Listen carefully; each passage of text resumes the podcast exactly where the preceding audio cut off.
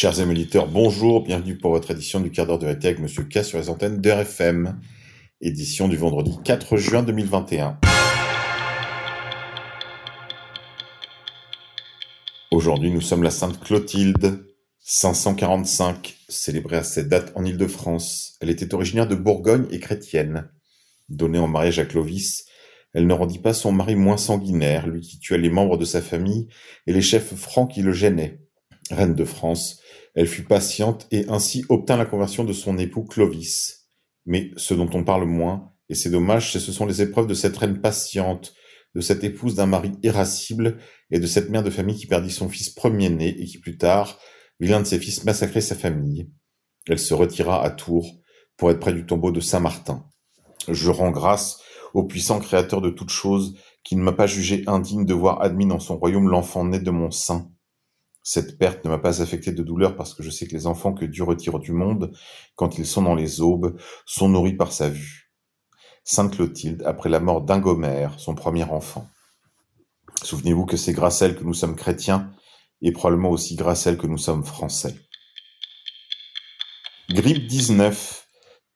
Le docteur Anton Fauci, le Salomon américain, s'est vu contraint de révéler des emails suite à une procédure de Free of Information Act. Ces emails confirment tout ce que je vous dis depuis 18 mois. Les masques ne servent à rien, le virus passe au travers. Ils confirment également l'origine chinoise de la pandémie. on n'a pas fini de les éplucher. Affaire à suivre.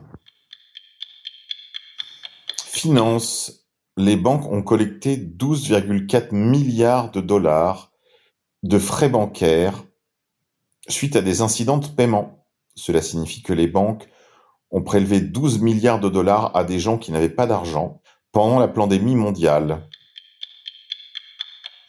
Économie. Près de Paris, il y a un cimetière pour les autolibes, ces voitures électriques bien connues. Ce sont des voitures qui n'étaient employées que dans le centre-ville de Paris. Ce ne sont pas des véhicules personnels. Elles ont toutes le même problème. Leurs batteries.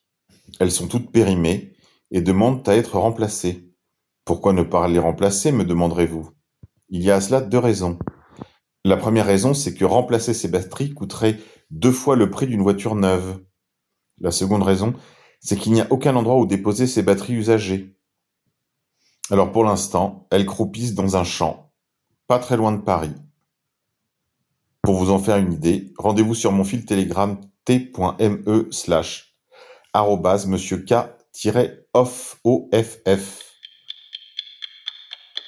Féminisme de troisième génération.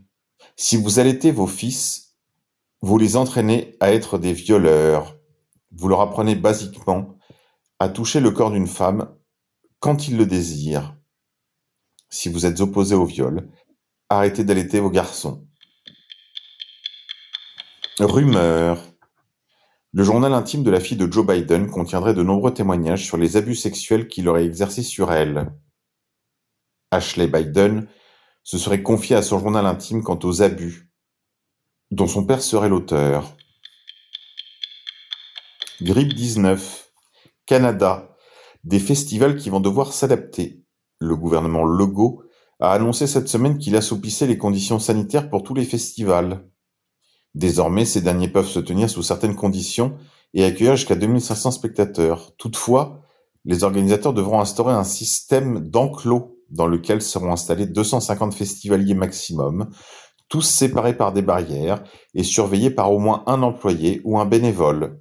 Parqués comme du bétail, bienvenue dans ce nouveau monde, et malheur à ceux qui acceptent encore d'en faire partie.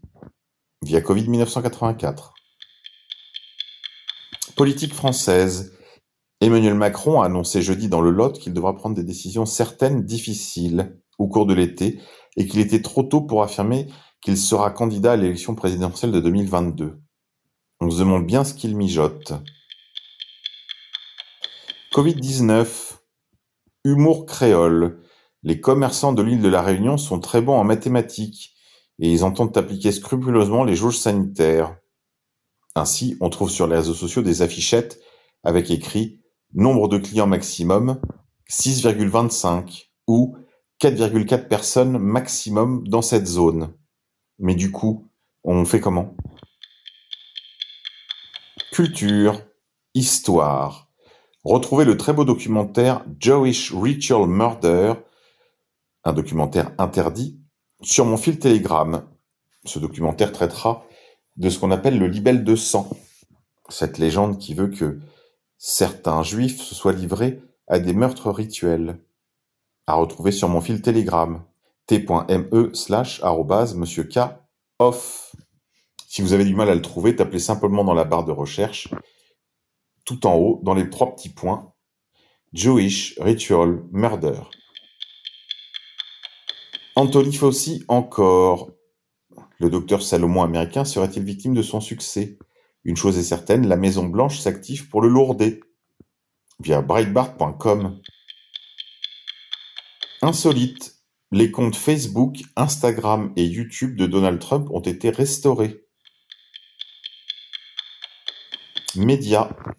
En Allemagne, on commence la journée par une bonne nouvelle. Le quotidien allemand Bild, la plus forte diffusion en Allemagne et en Europe, fait son mea culpa.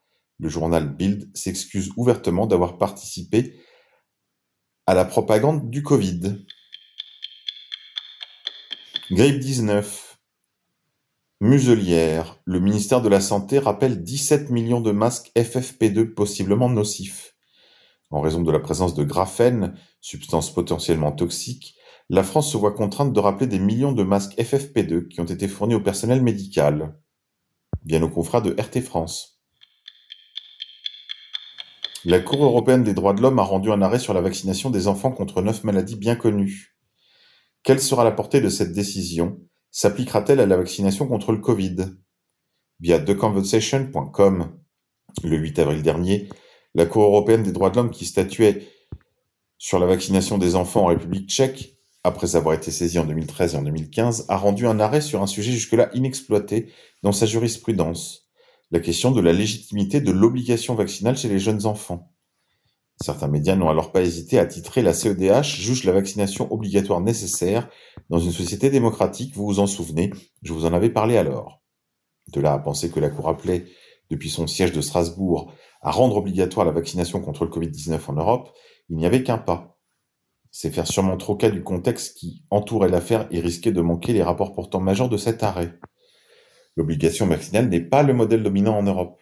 La République tchèque est l'un de ces rares États européens, à l'instar de la France, de la Pologne de la Slovaquie, à avoir adopté une politique très stricte de vaccination des jeunes enfants, sous la forme d'une obligation vaccinale. Les maladies ciblées sont, pour reprendre les mots de la Cour et du gouvernement tchèque, neuf maladies bien connues de la médecine, pour lesquelles existe un très large et solide consensus scientifique quant à l'efficacité et l'innocuité de la vaccination, telles que la rougeole, les oreillons ou le tétanos. Pour ce qui concerne les enfants, cette vaccination relève de la responsabilité des parents, qui, s'ils n'y satisfont pas, peuvent exposer à une amende correspondant dans le droit tchèque à une infraction mineure, soit l'équivalent de 400 euros. Une sanction complémentaire est prévue par Prague qui a sans doute été l'élément décisif ayant conduit les requérants à agir en justice contre leur État. L'interdiction de fréquenter un établissement préscolaire de type école maternelle ou jardin d'enfants. Six familles qui avaient refusé de vacciner leurs enfants se sont ainsi tournées vers la justice. D'abord un tribunal administratif, puis la Cour administrative suprême, jusqu'à la Cour constitutionnelle tchèque. Déboutées de leurs prétentions, ces six familles, pour cinq d'entre elles, ce sont les enfants qui se sont pourvus en leur nom propre devant la Cour, ont fait le voyer jusqu'à Strasbourg pour demander à la Cour européenne des droits de l'homme de condamner leur État. Ils reprochaient à celui-ci d'avoir bafoué leur droit à la vie privée et familiale pourtant prévu par l'article 8 de la Convention européenne des droits de l'homme, que la Cour a mandat de faire respecter.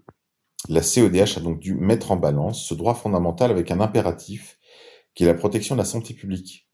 C'est un exercice dont elle est coutumière et qui est au cœur de sa mission de gardienne de la Convention européenne des droits de l'homme. La Grande Chambre a ainsi longuement examiné la portée de la garantie du respect de la vie privée et familiale de l'article 8 de la Convention. La Cour porte une très grande attention aux arguments des requérants, tout comme à la procédure qui a déjà été conduite en République tchèque. Elle procède avec une précaution et une minutie qui méritent d'être remarquées et qui est d'ailleurs visible dans le format que les services de communication de la Cour ont choisi, à savoir un document sous forme de questions-réponses, à côté du classique communiqué de presse.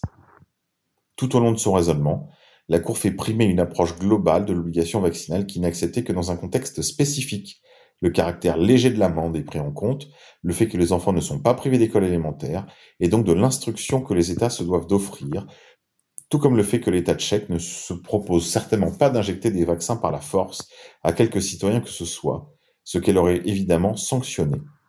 Rassurez-vous donc, chers amis auditeurs, cette décision de justice va plutôt dans le sens d'une liberté antivaccinale que le contraire. Monde d'après. La Polynésie française pense à maintenir le couvre-feu pour la tranquillité des rues. Quand on vous dit qu'ils ne vous déconfineront jamais. Insolite. L'État de l'Arizona souhaite se servir du zyklon B utilisé par les nazis pour exécuter ses prisonniers. L'État de l'Arizona s'apprête à tuer des condamnés à mort en utilisant du cyanure d'hydrogène, le même gaz mortel qui aurait été utilisé à Auschwitz. On est très impatient de voir le résultat de ces exécutions. Pour les exécutions de détenus en prison, l'Arizona réfléchit à se servir du zyklon B, dont l'élément principal est le cyanure d'hydrogène, et qui a été utilisé par les nazis dans les camps de concentration durant la Seconde Guerre mondiale, si l'on en croit la version officielle. Une chambre à gaz, qui n'était pas utilisée depuis 1999, remise en état de marche. Selon les informations de nos confrères du Guardian, le département des services correctionnels d'Arizona a dépensé plus de 2000 dollars pour des ingrédients permettant de fabriquer le gaz mortel. Environ 1500 dollars ont également servi à acheter une brique de cyanure de potassium, révèle le quotidien britannique. Des pastilles d'hydroxyde de sodium et de l'acide sulfurique ont été commandées. Ces ingrédients permettent de produire le gaz mortel. L'État d'Arizona a remis en état de fonctionner une chambre à gaz située au pénitencier Arizona State Prison Complex à Florence. Elle n'avait plus servi depuis plus de 20 ans. Une batterie de tests a été effectuée en août dernier afin d'évaluer son efficacité, précise le quotidien britannique. Il ne fait aucun doute que le gaz létal, ou du moins le gaz létal que l'Arizona essaie de ramener, est la méthode la plus horrible de toutes celles que nous avons utilisées dans ce pays, a déclaré Deborah Deno, professeur de droit à l'université Fordham auprès du Washington Post. La préparation de l'Arizona à l'utilisation de gaz létaux intervient dans un contexte de pénurie de médicaments utilisés pour les injections létales.